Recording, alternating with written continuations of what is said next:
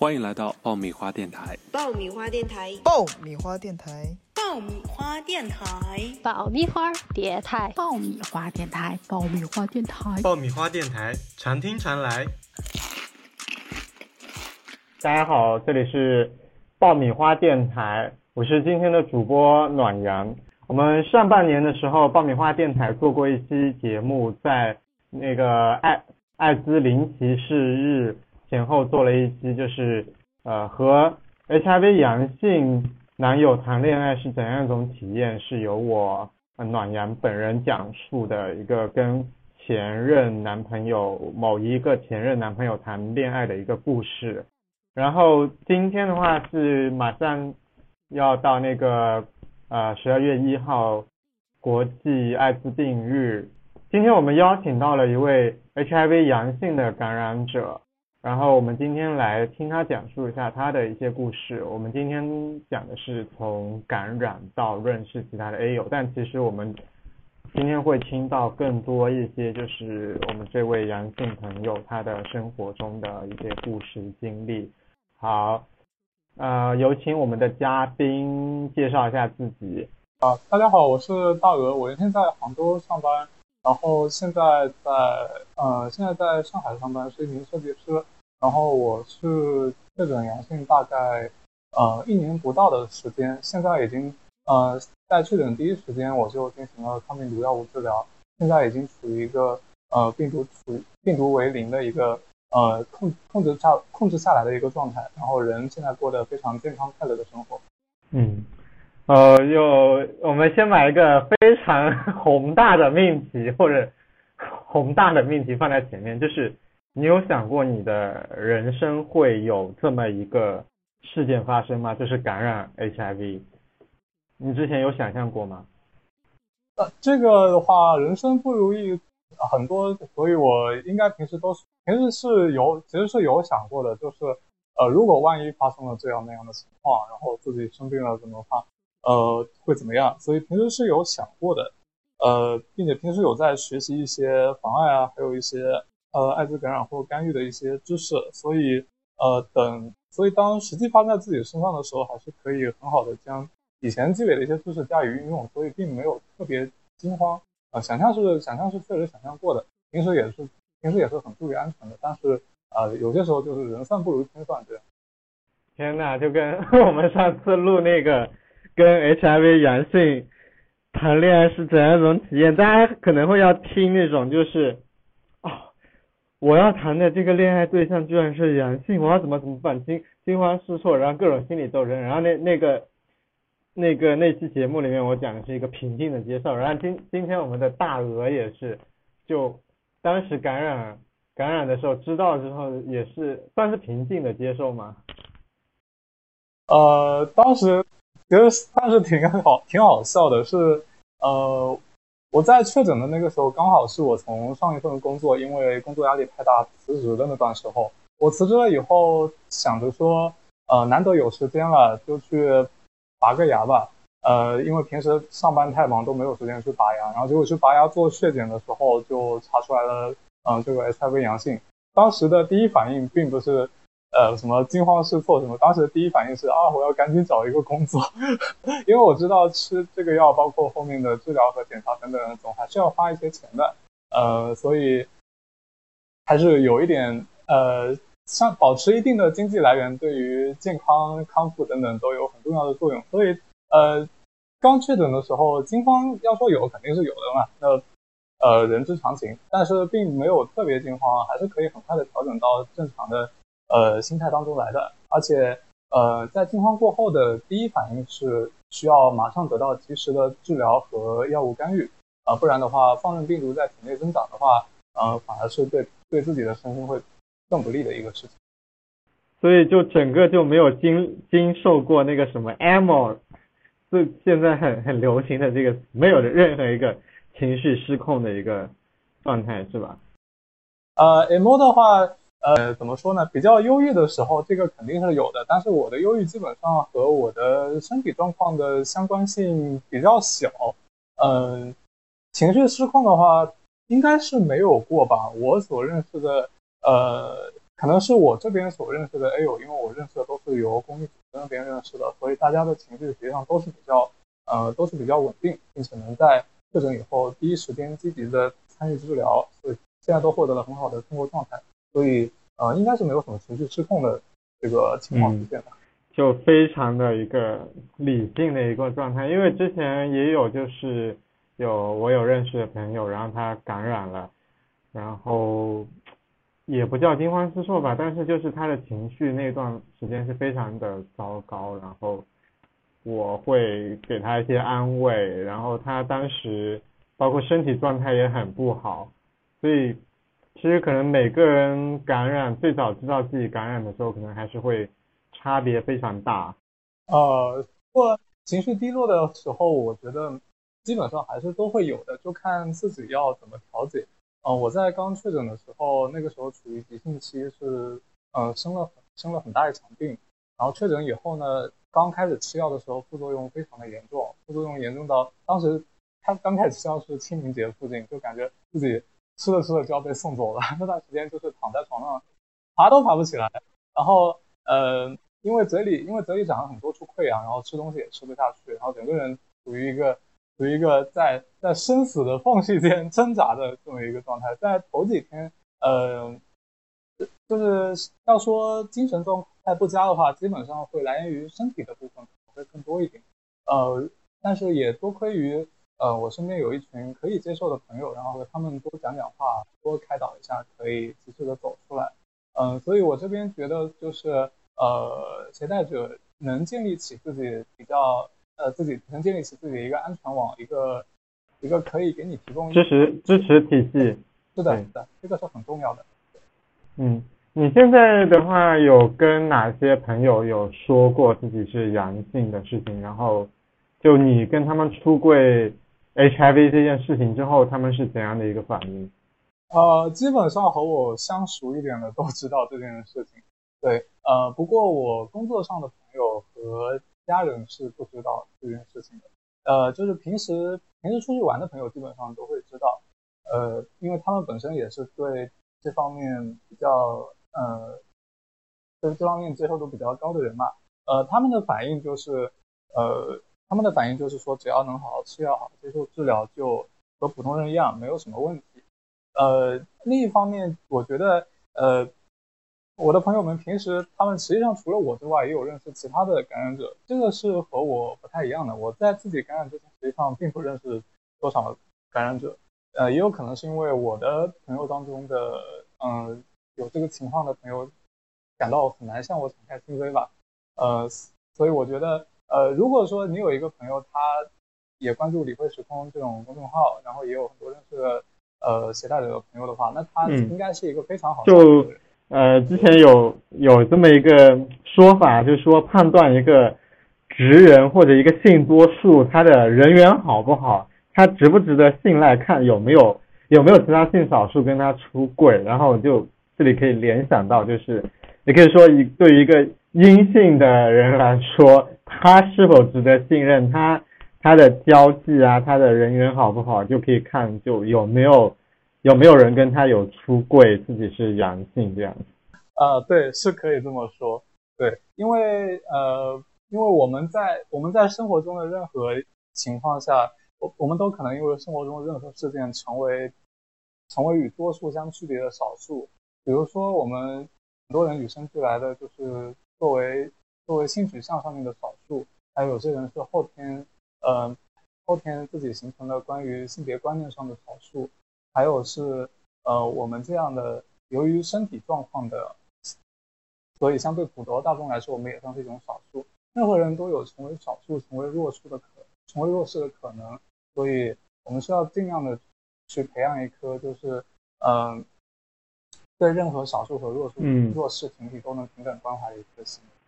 我这里我就联想到，就最近就是因为防疫又开始加强，然后。很很多人突然就变成黄马或者红马了，也也经历了一下，就是自己成为生活中的少数的这样一个体验吧。对，是的，是的。不不不过那个实际上呃 还算是好的，因为红马和黄马，红马和黄马究竟只是暂时的嘛。呃，当然我当然就是呃，经历过这件事情的人，应该是更能对生活当中那些少数群体和弱势群体有一定的呃改观。对，嗯，啊，我想知道，就是就是因为感染这件事情之后，就你后面的呃生活啊，或者是交际啊，或者工作有发生哪一些变化？因为感染 HIV 这件事情。呃，实际上因为感染的话，我目前实际上是有一定的，我我的心理问题实际上还是没有特别好的解决吧。就是包括我在内的很多携带者和普通人一样，我们其实会有一种反向恐爱的一种情绪在里面。什么叫反向恐爱呢？就是嗯，普通人嘛，平时可能会觉得说啊，我和别人握手会不会得艾滋病？我和别人一起洗澡会不会得艾滋病？当然我们都知道这些是不可能的，但是。嗯，实际上我们携带者本身，由于嗯一些自卑之类的情绪，反而也会有类似的猜测，就是和我们会怀疑自己和嗯其他人普通的交际方式会不会有那么一丁点的可能对别人造成伤害等等，因为我们本身可能也是因为各种各样的原因受到了伤害，然后所以变成了现在的身体状况嘛。嗯，我们一般都是不希望自己的是身上的情况再发生在别人身上的，所以。呃，慢慢的，嗯，受这个受这个考虑的影响，可能人会变得比较自卑一点。然后平时的平时的生活习惯上，对对，会更敏感，而且可能会更注重于，会比一般人反而会更注重清洁，就是呃用过的，比如说用过的洗手台都会仔细的擦拭几遍，什么之类的。虽然也知道。这种公共设施确实是不会传播，嗯，呃，但是可能就是一些心态上还没有完全的恢复过来吧。这个毕竟我只是，毕竟我还刚确诊才几个月，可能也需要一定的时间来调整。更敏感一点，嗯，那其实这一点我有我有过一点感同身受吧，就是，嗯，在我在大学里面有跟室友出柜，然后还跟隔壁寝室出柜，然后。呃，跟隔壁寝室一个哥们说我是 gay，然后他嘴巴特别大，弄得就我们那一片寝室全都知道我是 gay 了，就是连着好几间。然后呢，因为我原先的那个宿舍，它那个是就是大概七八间宿男生宿舍，然后共用一个呃公共澡堂这样子，一个共用的公共卫生间，就是浴室这样。然后当时的话就是。因为我被出柜了，然后我又怕别人就是我就误会说是我去跟别就是其他男生一起在那个公共浴室洗澡的时候，就是我担心他们会觉得我是不是在偷看他们，或者是啊我会我会性骚扰他们，或者我会占他们便宜，然后就就嗯在被出柜之后，我就会刻意选就是人少的时候。自己一个人去那个公共浴室去去洗澡，就是啊，当时可能也会有就是这种情绪吧。就我我我就是我本身我不会去打扰他们，或者本身不会去骚扰他们，但是我怕别人他对我产生这种心理上的一种芥蒂嘛，那干脆我避开好了。对这种不安的一种情绪，就是可能本质上也是因为善良，然后再加上。大众对这个的一种偏见，偏见加上我我们自己的一种善良的一种心态，然后最后最后去主动去回避这件事情。是的，本质上还是作为一种作为一个少数群体的不安的心理。对对。然后我在想，就是你在关于就是未来的一些打算里面，会不会因为感染这件事情，然后。重新做了关于对未来生活的一些规划，或者是工作上面的规划，或又或者是理财方面的一些规划，会不会因为感染这件事情进行了调整？因为我我对象，嗯，不是我对象，是我我曾经交往过的那个 HIV 阳性的那个男友，他就是感染之后他就特别注重理财，因为他觉得就是。一定要有很多钱，然后保证自己的健康，因为呃，像 HIV 阳性，他是不能去买这个商业保险的，就是特别健康方面的这个险。你有没有就是因为感染的事情，然后去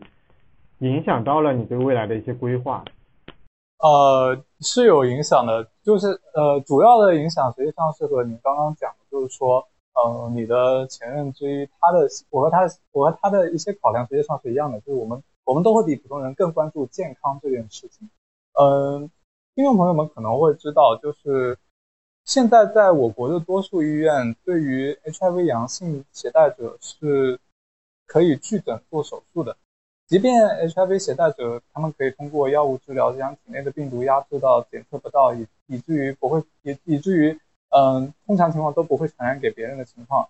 但是呃大多数医院，如果你需要做需要开刀见血的手术的话，依然是依然是会拒诊的，而且医院不会不会直接说拒诊，会用转诊这个名目把你给转到很偏远的定点医院那边去。嗯，所以我搬到上海以后，一个非常不便的地方就是。上海的定点医院在离上海市区很远很远的地方，大概有一百多公里，需要坐火车才能到。嗯，我我很我是我个人其实上是很讨厌这种连拔个牙都需要坐很远的车去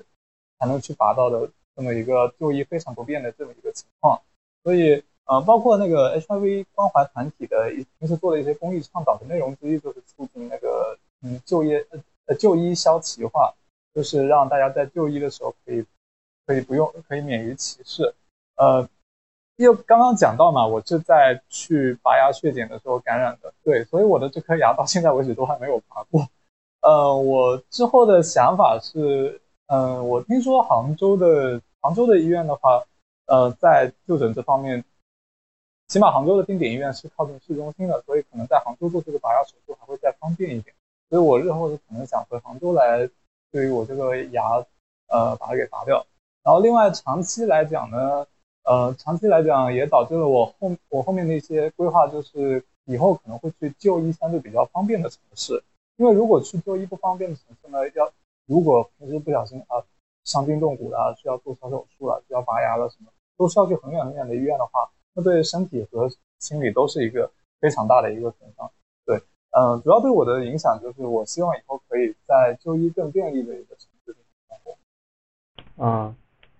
就是，嗯，刚刚说到一个是对于健康方面的考量，然后特别是就医这一块，因为就是只有定点医院才可以进行这个一些就涉及到手术。那一般如果看内科这些的，这些会有问题吗？呃，这一些如果比如说看感冒啊之类的，这些是可以的。这些如果不涉及到不涉及到见血的手术，一般都是没有问题的。嗯，哦，没想到就是。在上海会这么不方便？非常不方便，非常不方便。呃，刚刚你说内科什么的话，实际上，嗯，有一些我们要看的医生，可能也得专门看感染科的医生，而不是普通科的医生。因为我们由于药物作用，呃，我们的身体情况可能会和普通人有一点不一样，比如说会有各种各样的副作用。呃，像我是因为吃药，所以身上经常长皮疹，然后这个皮疹就是由于药物由于药物引起的皮疹，但是这个药又不可能不吃，所以。呃，就不知道该怎么办，然后看普通科室可能也会有一点难言之隐，不能不能很不能跟医生说啊，医生我是由于吃了 HIV 的药物，然后所以才处于这样一个身体状态，这样的话医生就会跟你说啊，你不要在我们这里看，你转诊到什么什么什么 那个很远，立马立马转诊，对对对，是的是的，即使他只是看皮疹，不会有这个感染风险，对对对，其实只是让他看一眼皮疹的样子，然后让他看我该吃什么药，只是这件事情而已，然后也不敢跟他说是因为。吃了这个药，所以才得有皮疹。嗯，所以其实，嗯，虽然我们法律上面啊会有各种什么呃反歧视的一些规定啊，不拉不拉，什么方便 HIV 阳性就医啊，但实际上在在真正面对到这种，对很难，对很难落实到，很真的很难落实到。而且呃说老实话，对于已经治疗到已经治疗到淋病仔的。呃，携带者来说也是，基本上是不会存在职业暴露的可能性的，哪怕有万分之一的可能性存在啊，那就那只能怪医院的消毒措施做的不全面，这个根本就不是病人的锅，而是医院的锅。呃，有一个很奇怪的现象是，医院在要求我们做一个好病人，医院在要求我们做一个尽量健康的、不给医院带去麻烦的病人。我觉得这是对于医疗系统的亵渎。因为我记得之前杭州发生过一起，就是呃做辅助生殖的呃手术，然后就一个阳性导致感染了，跟他一起做这个辅助生殖手手术同一批的这个就是人，是因为就是那个当时当时那家医院一对一个要求。一次性使用的器具进行了多次，对我记得好像是针头进行了多次使用。对，它那个针头是一个特殊的，就比较贵的一个一个设备。然后是因为呃，因为如果说如果说去做那个辅助生殖的那个手术，如果大家都都去那个买一个一次性的，就是费用会增增加。然后呢，就大家为了图省钱，然后跟医医院这边也达成了一个默契，然后就重复利用了那个器具，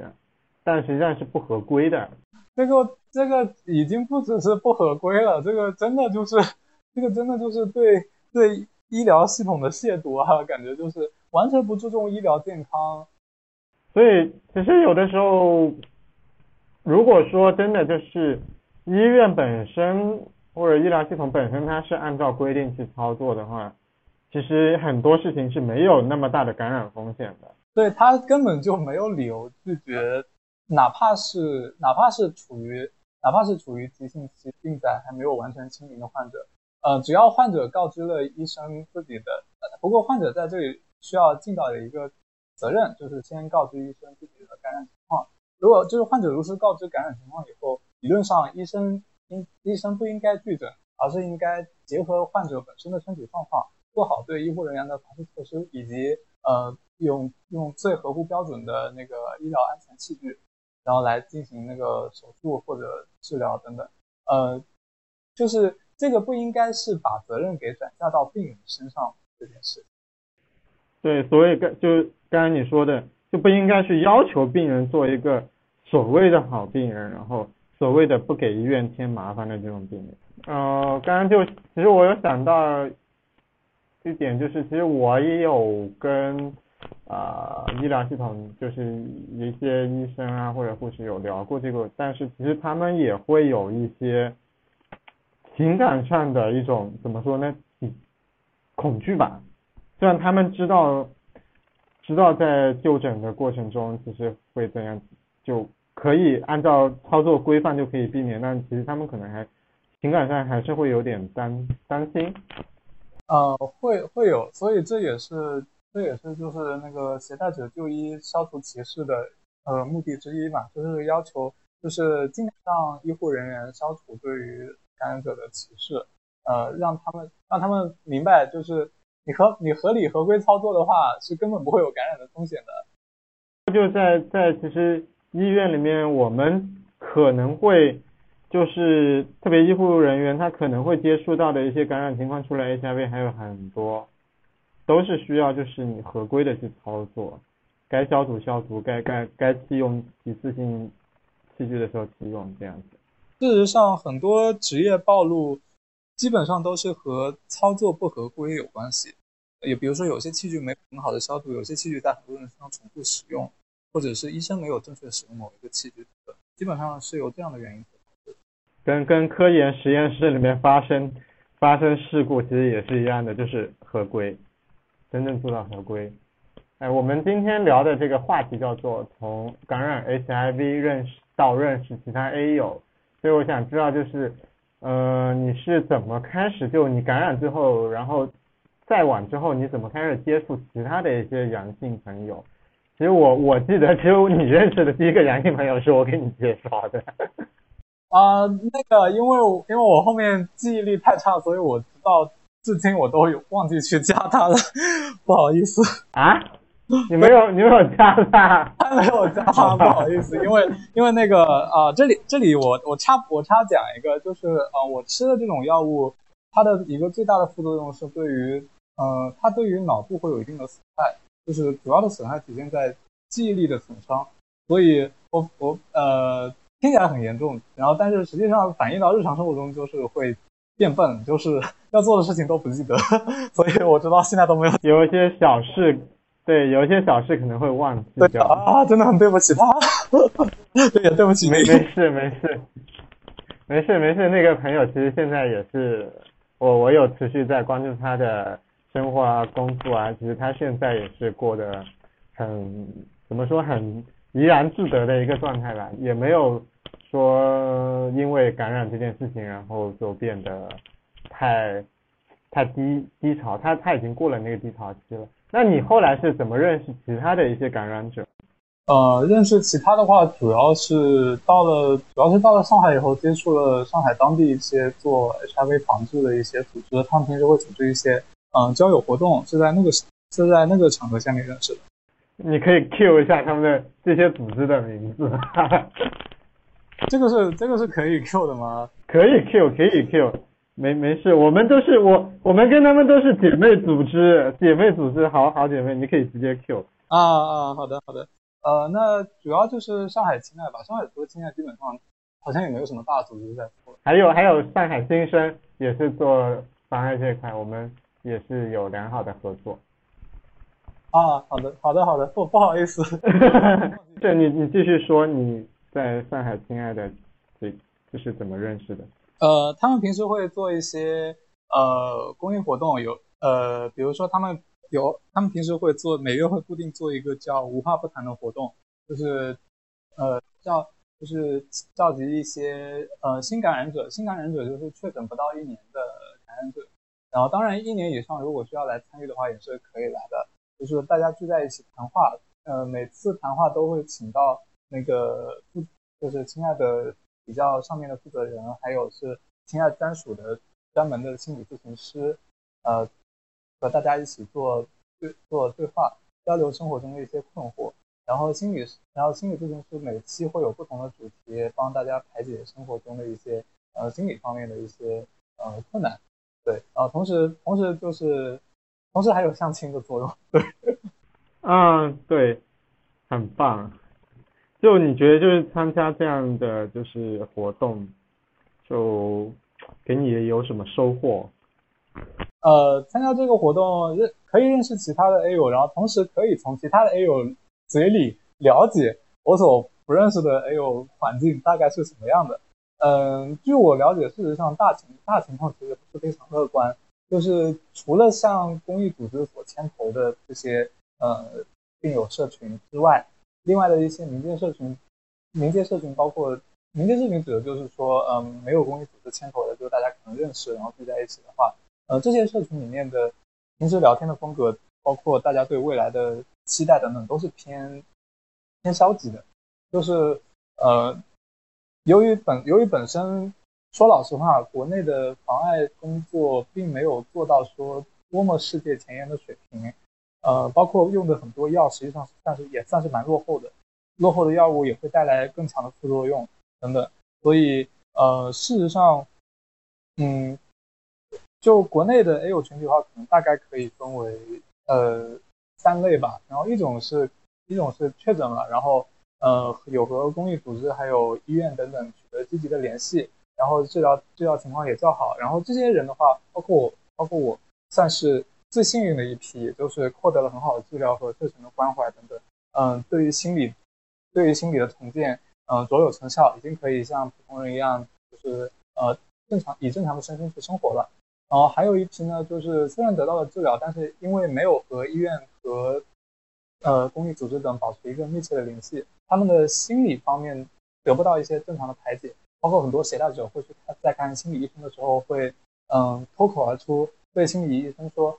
嗯你又不是携带者，你怎么能知道我的苦痛？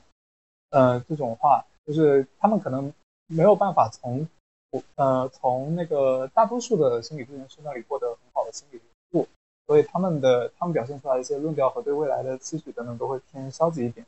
嗯，这算是第二派，然后算是第二波人，然后还有一波人就是嗯处于一个比较危险的境地，就是他们可能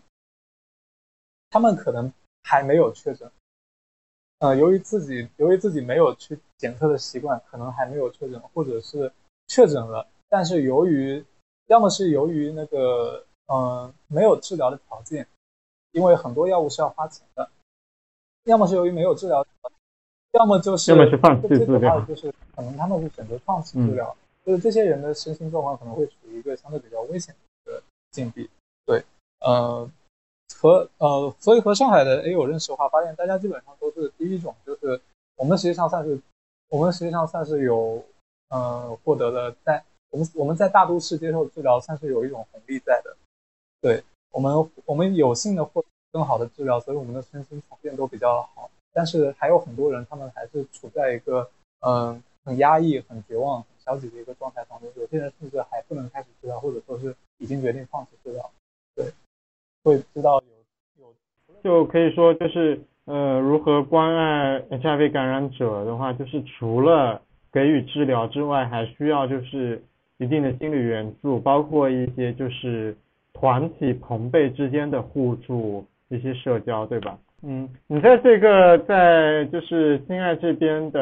呃就是感染者这个互助的一些活动里面，你有认识到哪些有意思的朋友？啊，上上次认识那个吹掉的就不说了。也 可以说，可以说，呃，也不说也行。那个他呃，那个反正我就总结一下吧，就是事实上认识的大多数人啊，我们除了呃身体上的身体上有这么一个共同点之外，实际上呃大家也都是各种各样的人。怎么说呢？就是就是大家和我除了身体上都有这一点不变之外，另外另外就没有什么共同点了。所以呃，你你平时可能会在同志社群里认识的人，在这里也会认识，就是这样的一个意思。对，就是本身同志同志社群里面的多样性，在这里也是多样性，大家只有个共同特点，阳性。啊，不过就是有认识一位很呃很好的人，是那个 就是呃就是亲爱亲爱里面的亲亲爱的一位那个呃 Ben，就是 B B E N Ben，他也是还蛮有名的一位公公益人。然后他平时他平时就牵头做了很多活动，然后他平时也是一个呃很和蔼可亲的一位，我们都叫他大阿姐，虽然他们他不让我们叫他大阿姐，他我们叫他哥，然后我就叫他大母哥。OK，对，也就一位一位一位很好玩的一位很好玩的一位呃，就是在一位很好玩的公益人，他做了他做了很多活动，包括他去高校宣讲，还有去呃上海那个很远很远的那个金山医院看呃看望那个看望有些可能是处于急性期，有些可能是处于晚期的一些呃携带者等等，他他做了很多的事情，而且呃他算是国内国内也算是比较少的，就是公公开对自己的这个身体状况进行出柜，然后站在台面上去做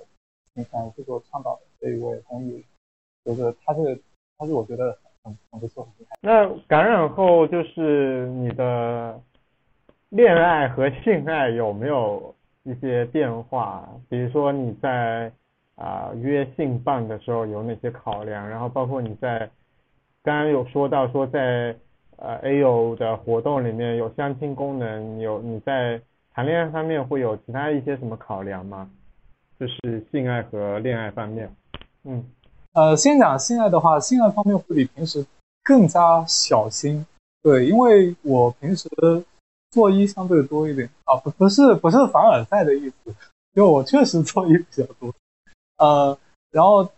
所以会更担心，就是呃，虽然虽然我比病仔已经清零了啊，再讲一点，就是我在病仔清零之前都不敢进行性爱。呃，一定要就是我是嗯吃了一段时间去做了那个去做了病仔的检测，然后发现确实是清零了以后，呃，才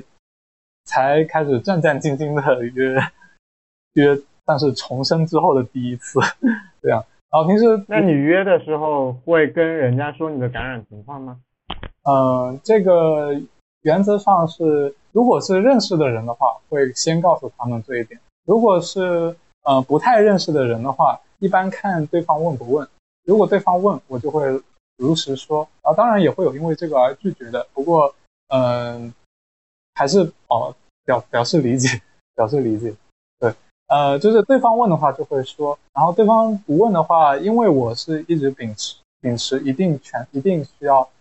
就尤其是感染之后，就一定是全身全程使用安全套的，所以在这种理论上完全不会造成感染。一方面就是病载为零的话，就是哪怕无套也不会感染。而另一方面是我严格正确使用安全套，在确保这两点情况下面，如果对方不问的话，那么实际上也没有说的必要。嗯，就是我们这里再再重复再讲一个概念，叫做 U 等于 U 啊。虽然我们在三月份的那期节目已经讲过了，就是说一个 HIV 阳性的感染者，他通过服药，然后然后达到一个病载为零的一个状态，就是他的病毒检测不出啊，不是他说他的抗体检测不出，是病毒检测不出的话，那么在男男性行为上面。男男性行为上面，仅通过这个性行为的方式是不会造成传染的。所以，所以其实对，所以就是大鹅他这个他他去再去找其他的性伴，然后发生性关系，并不会，并不会通过这个性行为去传染给其他人。对，但是呃还要再加一点，就是哪怕是 U 等于 U，也还是要带套的，因为通过。性传播的疾病是不止 HIV 一种的。如果讲讲的难听一点，如果得了大礼，如果得了全套大礼包，那就不是只吃一种药可以解决得来的。对对，包括其他的一些性传播疾病。然后再一个，如果说对方他也是一个阳性，然后对方他的那个他可能会发生个交叉感染，就是两个不同的 HIV 毒株，然后还互相杂交，然后变得更厉害这样。是的，是的。如果发生交叉感染，然后对方携带的刚好又是耐药毒株的话，那对两个人的健康都是有巨大的损害的。这样这样一来，不仅不仅那个，不仅你体内病载重新又上来了，还有更更严重的可能是你可能要耐药了。你一耐药的话，你的治疗方案等等全部都要推倒重来，并且一耐药基本上不可能只耐一种的，可能就很多药都耐了，到最后如果没有药可吃的话，那就真麻烦。就而且如果说换药的话，有可能要面临就是自己自费去换药的情况，对吧？嗯，那那刚刚讲完性爱这一块，我就想知道恋爱这一块感染之后会有怎样的一个恋爱观上的一个变化，或者择偶方面的变化？呃，感染以后，对于择偶的，对于择偶这件事情，就基本上，嗯，想要想要和对方确定长久的关系的话，这件事情就一定要和对方讲嗯，所以平时会经常，嗯，会经常很纠结，就是我应该在和对方相处到什么节点，然后来讲这件事情。一方面会担心，呃，刚认识的时候就讲明自己的生活状况，会让对方望而却步；另一方面又会觉得，如果说拍拖了很久，在即将要告白的时候再讲这件事情，如果对方不同意的话，又好像说，嗯，自己连续一段。拍拖时间付出了真心，又好像又付出了流水，嗯，所以呢，在有在很长一段时间里面是想着说，嗯，既然都这么麻烦，不如就只和 A 友谈恋爱好了，呃，但是之前因为认识了一个 A 友，然后发现性格其实还是不是很处得来，所以又改变了心意，就觉得说还是要性格处得来最重要，健康状况这个就随缘就好，当然，呃，要在一起肯定是要建立在。将自己的健康状况明确的告诉他，相互信任，对对是的，是的。然后，并且，呃，哪怕在哪怕在一起了以后，嗯，也是也是要严格正确的使用安全套，或者呃，或者如果说定期去查病载量，对对对，还是要定期去查病载。对，如果说病载发生没有控制住的情况下，对方也需要进行一个 PREP 的，嗯，的备备用，对，是这样。然后所所以在谈恋爱这方面的话，就是原先可能会更倾向于找男友，然后现在现在呢，因为谈了一个不太合适的，然后所以就觉得说，嗯啊，这个也不用也不用限定的这么死。对，我这边就是啊，就给出一个参考吧，不算是一个建议，参考就是啊，就我那一个那个就是 HIV 阳性的那一个那个那个前男友，然后他他当时这样子的，就是他是。呃，头一天我们先是在呃约炮认识的，然后其实第一天没有做一零，然后但是第一天有聊很多，其中就包括他在试探我对 HIV 的态度，不仅是态度，包括就对 HIV 的知识的认识，还有理念上的态度等等那些，就他进行了一些一系列的试探，然后他第二天第二天就跟我。说了这件事情，在跟我表白的时候也跟我说了这件事情，所以我觉得你也可以就参考一下这样的方式，可以先做一下知识和理念方面的一个试探。啊，好的，好的，好的。那我们后面就是想问一下，就是马上就是到这个国际艾滋病日，你希望大家就是能够怎样去看待 HIV 感染 HIV 这件事情？特别是对同志朋友、男同朋友，你希望大家怎么去看待感染这件事情？看待怎么看待就平常心看待喽，就是人总是要生病的嘛，平时会有感冒啊，也会有牙痛啊，也会有各种各样的疾病啊，嗯，甚至说人也会有心理疾病，包括抑郁症、焦虑症等等等等。就像平时我们都在说的，抑郁症实际上也是一种病，也是一种心灵上的感冒。那么我们为什么不能承认说艾滋病也是一种？在人类当中还将长期存在的一种我们不可我们不可逃避，我们一定要去正视的一个人类当中的一个病症的一个现象，我们还是要去直视它。我们要我们要认识到，我们生活中的人都会有可能感染这个疾病。但是认识到这一点，并不是意味着说我们要接受生活中大家都得上这种病，而是说正因为我们要认识到这种病的可怕，我们才更应该帮助嗯。这种病的患者，让他们早日回归到就是接受治疗，回归到不会再传染的状态。呃，同时发动身边的人多去检测，让让潜在的传播者全部都找出来，然后将他们进行药物治疗，进行清零。然后同时去做更多的安全性行为方面的宣传，让这个病尽早从世界上消失。呃，我记得好像联合国有提出过一个愿景，就是到二零三零年的时候彻底消灭艾滋病。呃，当然，对于目前这一个目标来，还算是有一点道阻且长的。呃，他说的彻底消灭，可能是指到二零三零年不再有新发。呃，但是实行还是非常的困难。呃，一方面要一方面要呃阻止新发，一方面要呃加强检测，然后把目前潜在患者都找出来，然后另一方面还要保证那个已经确诊的人的生活质量。等等，这些都是需要全人类共同努力去应对的。艾滋病是需要全人类去共同努力应对的病。嗯，怎么看待的话，就是像我刚刚说的，平常看待了。另外就是我这边想讲一个，想讲一段话，就是，呃，不知道大家有没有读过那个谚语上野千，就是日本的一位叫上野千鹤子的学者所写的一本书。他在东大的讲话上有提到这样一句话，就是说，呃，人都会在某一个时刻变成弱势和少数。我们的社会。不应该是，不应该是一个消灭了这些弱势和少数的社会，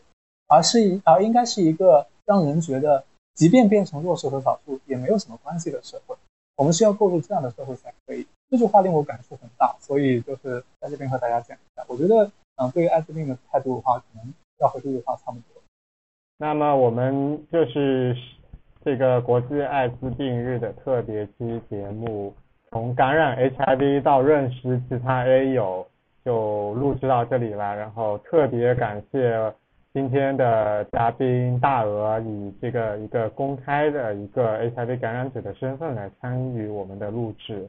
然后谢谢大鹅。好，谢谢谢谢暖阳。说不定我们未来还会，说不定我未来还会和听众朋友在其他地方见面，敬请期待。然后。也希望大家身体健康，不管是 HIV 阳性还是阴性，然后能能有一个健康快乐的生活。嗯，我们这期节目就到这里。好的，好的，是的，是的，请大家一定注意要呃健康、健康、性爱、安全生活，然后那个嗯，大家都要过得健康快乐。